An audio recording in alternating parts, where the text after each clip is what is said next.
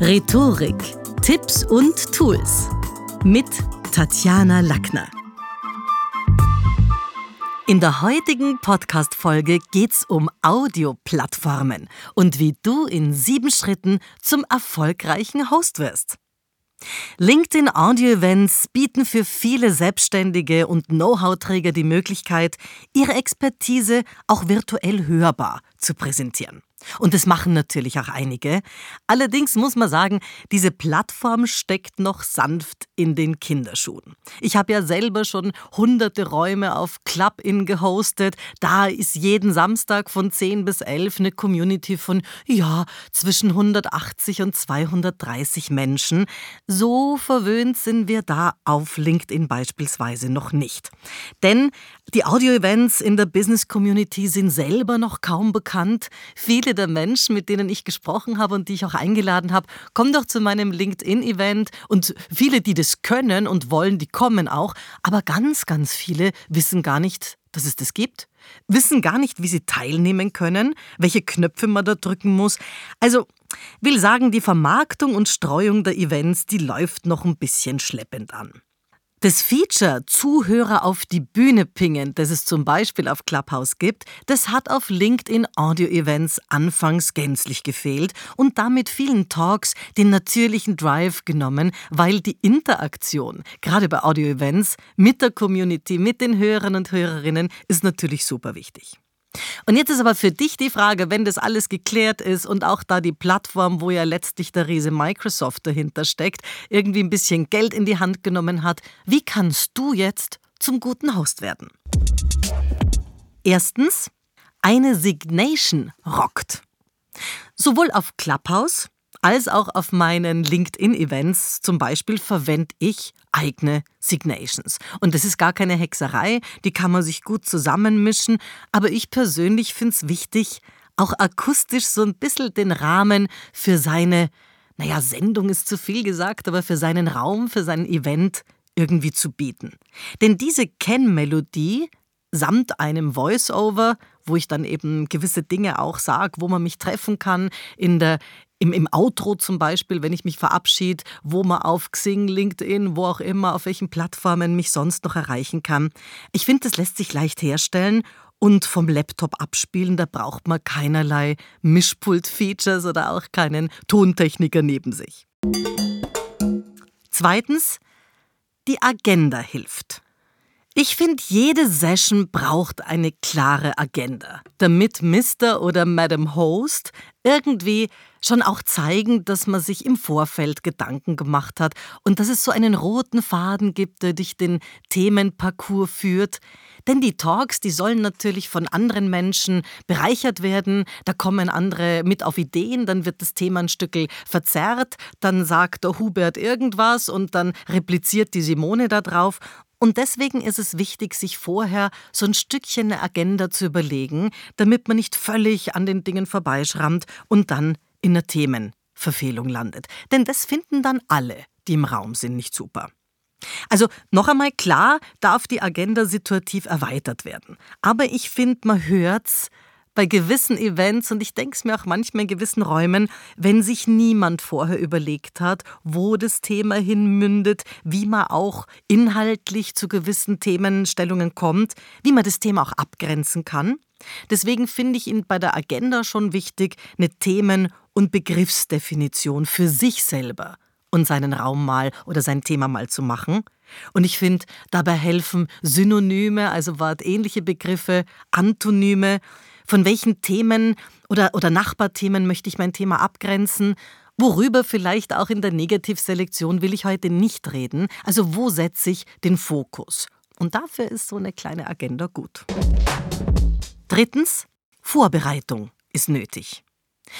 Gute Hosts bereiten sich vor. Nicht nur, wie wir vorhin gesagt haben, gedanklich mit der Agenda, sondern auch Zahlen, Daten, Fakten rund um das Tagesthema, rund um den, den Audio-Event, die gehören recherchiert. Das gehört genauso dazu.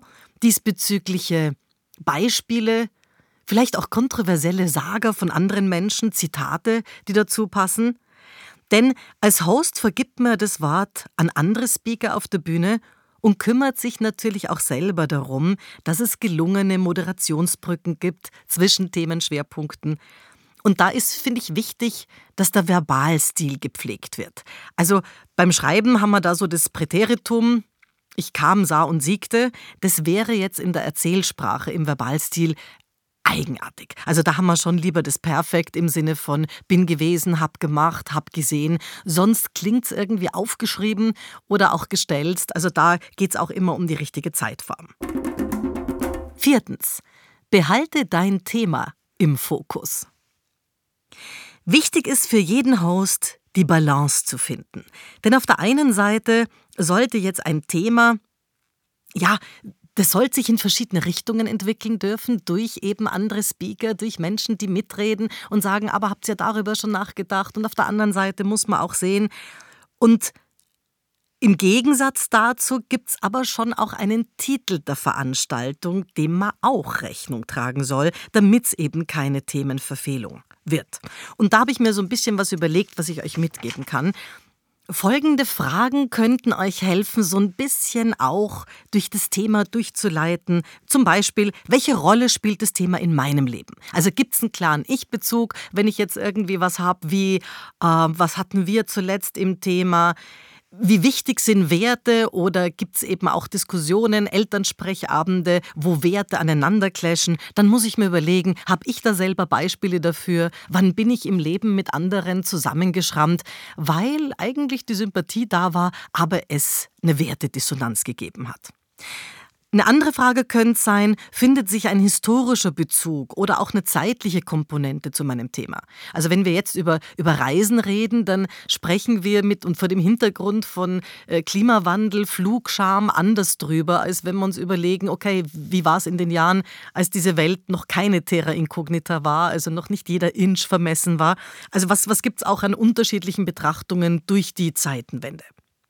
Oder auch, wo laufen die Linien der Kontroverse? Wo ist es klar, dass wenn ich weiß, hier gibt es Grabenkämpfe und es ist natürlich als Host auch wichtig, eine Sache spannend zu halten, damit man nicht nur alle im Raum einer Meinung sind und weichgespült. Also hier auch ein bisschen zu überlegen, wie kann ich was crispy oder auch ein bisschen angespitzt formulieren, ohne dass jetzt alle übereinander herfallen. Aber damit den Zuhörern, ja, ich meine, die sind ja letztlich dabei, wie bei einer Radiosendung können jederzeit den Raum wechseln, damit die eben auch gefesselt sind. Ich überlege mir vorher auch, welche Wortspiele bieten sich an oder welche bieten sich eben nicht an, weil manche sind halt auch echt daneben. Aber ich finde, mit Worten auch zu arbeiten, gerade in einem Audioraum, hilft auf jeden Fall. Und ich überlege auch, bei manchen Themen bietet sich's an, gibt's aus der Welt des Schönen und Reichen einen Themenbeitrag. Denn man darf ja nicht vergessen, wenn wir uns jetzt ein Thema überlegen, zum Beispiel sind bereiste Menschen interessantere Gesprächspartner, dann erzählen ja wir nicht nur auf der Bühne einander unsere, unsere Überlegungen oder Meinungen, sondern ist es ja auch immer cooler, wenn man irgendwie eine Gemeinsamkeit schaffen kann. Und die Gemeinsamkeit von ganz vielen Menschen, die einander noch nie angesichtig gewesen sind, zum Beispiel auf Clubhouse oder eben dem Businesskanal LinkedIn Audio, ist, wenn man sich auch überlegt, was sagen da gewisse Branchengurus oder was sagen Stars dazu? Gibt es da irgendwelche Bonbons aus dem Bereich? Gute Hosts verfügen über einen Gewürzschrank an unterschiedlichen Moderationselementen. Denn das macht Räume richtig aus. Das unterscheidet den guten vom besseren Host, wenn es rhetorische Stilmittel gibt, gelungene Fragearten und auch immer wieder dafür gesorgt wird, dass es Ideen und neue Erkenntnisse gibt. Also dass da auch was weitergeht in dem Gespräch. Das heißt, diese thematische, inhaltliche Geschichte muss übernommen werden, die Verantwortung, dass man Thema inhaltlich weiterentwickelt, voranbringt und immer einen höheren Nutzen schafft. Ich finde das so wichtig, dass Menschen, die uns zuhören, ich meine, das finde ich natürlich als Journalistin und Buchautorin auch auf der anderen Seite des Textspiegels bei meinen Büchern. Ich finde es wichtig, dass der jetzt was davon hat und nicht nur mir zuschaut bei der Arbeit, wie ich schreibe. Fünftens.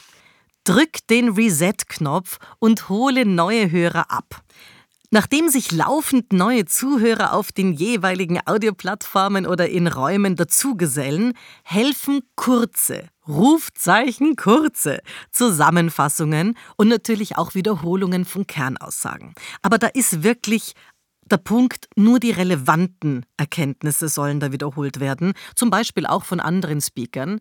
Wo man sagt, also für alle, die jetzt dazugekommen sind, vielleicht ganz kurz, der Dan hat uns vorhin auf der Plattform was Wichtiges gesagt. Von Michael kam da eine, eine Fragestellung, die noch nicht ganz gelöst ist, damit man einfach andere auf Schiene bringt, wo stehen wir da gerade. Jeder will schließlich optimal eingebunden sein und wenn ich jetzt neu wo dazukomme, dann bin ich auch froh, wenn ich bald gebrieft werde und mich nicht nur frage, um was geht's da eigentlich? Worüber reden die? Dann sieht man in der Überschrift irgendwas, was vielleicht gar nicht so journalistisch gut gewordet ist und weiß dann auch wieder nicht. Und damit es diese Fragezeichen nicht gibt, ist es wichtig, ein Reset zu machen. Mit diesen kleinen Reprisen vermittelt man, finde ich, freundschaftlich das Gefühl, dass man jederzeit spielerisch erweitern kann und dass man froh ist, wenn der Zuhörerkreis wächst. Aber wie gesagt, Vorsicht! Damit sich da keine klobigen Inhaltsangaben dahinter verstecken, finde ich es wichtig, wenn ein Host diese Sequenz auch nützt, um vielleicht noch einmal ein Thema zu definieren oder noch einmal eine neue Überlegung mit reinzubringen oder eben das Thema einfach von der anderen Seite nochmal zu beleuchten, weil sich das Gespräch mittlerweile von der, von der Ausgangssituation, dem Titel selber ein Stück weiterentwickelt hat. Das mögen Zuhörer auch. Sechstens. Zeitmanagement ist gefragt. Gute Hosts, die wissen, dass ihre Zuhörer und Zuhörerinnen auch nach ihrem Audio-Event noch ein Leben haben und achten deswegen akkurat auf gescheites Zeitmanagement. Ich finde, eine Session startet und endet immer zur angekündigten Zeit. Also ich persönlich mag es nicht, wenn Räume dann, wenn dort steht, dass der, Raum geht von 10 bis 11, dann irgendwie um 12.30 Uhr immer noch blubbern, sondern ich finde, der Audioraum muss vom Moderator selbst geschlossen werden und soll da nicht auströpfeln. Es gibt da manche Räume, die man erlebt, wo der Moderator, der angekündigt ist, längst schon gegangen ist und die Leute dann immer noch reden. Hm, ich finde das nicht so professionell. Falls übrigens Recordings gemacht wurden, und man kann ja zum Beispiel auf Clubhouse auch Recordings machen, dann müssen natürlich die Teilnehmer schon zu Beginn zugestimmt haben oder eben auch wissen, man sieht es ja auch, Replay on, dass jetzt aufgenommen wird. Und dann kann man diese Mitschnitte auf seinem Profil oder wo auch immer danach auch veröffentlichen. Siebentens, finde einen gelungenen Abschluss. In der Abschlussrunde mache ich so, dass ich alle, die auf der Bühne sind, nochmal um eine Wortspende zum Thema bitte oder um einen Tipp. Also irgendwas, was nochmal interaktiv ist, damit alle nochmal einen Hörernutzen haben. Das heißt, man kann natürlich auch organisatorisch auf die nächste Veranstaltung hinweisen oder man fordert eben, wie, wie ich das auch mache, Speaker auf der Bühne auf, nochmal so einen kurzen Wortrap zum aktuellen Thema zu machen. Also damit es so ein Takeaway gibt. Ob das jetzt ein Tipp ist, ob das ein Lesebeitrag ist, ein anderer Link, der irgendwo hinführt, ganz egal, aber die Audio-Session sollte irgendwie auch ein Gesicht haben im Abschluss.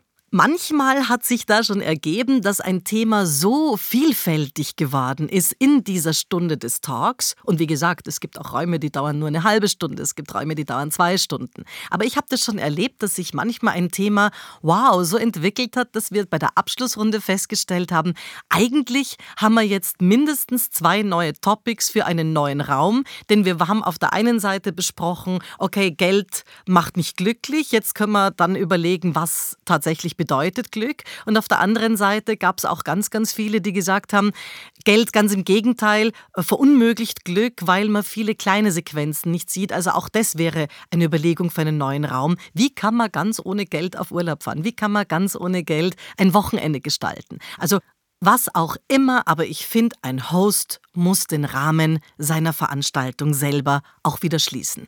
In meinem Fall ist es dann sehr oft Designation. Das war's für heute. Besuchen Sie mich doch in der Schule des Sprechens in Wien.